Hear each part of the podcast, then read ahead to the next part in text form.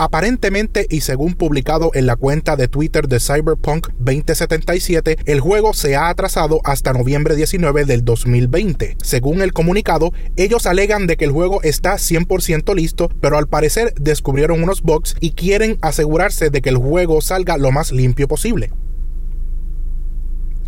El nuevo juego de Crash Bandicoot se llamará It's About Time. La nueva aventura de Crash Bandicoot se remonta a 1998, donde en una misteriosa cueva encuentra una máscara amiga de Aku Aku. Tras encontrar esta máscara, tiene que detener a diferentes enemigos en diferentes tiempos y dimensiones. Se rumora que va a salir para PlayStation 5 y Xbox Series X.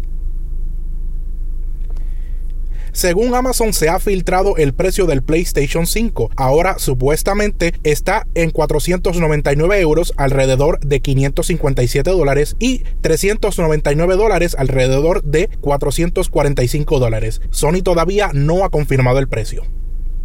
Confirmado por la cuenta de Twitter de Nintendo, el juego Apex Legends va a llegar a la consola este fin de año. Mi nombre es Gustavo Muñoz. Suscríbete a nuestro canal y dale a la campanita para que seas el primero en ver cuando subimos un video. Hasta la próxima.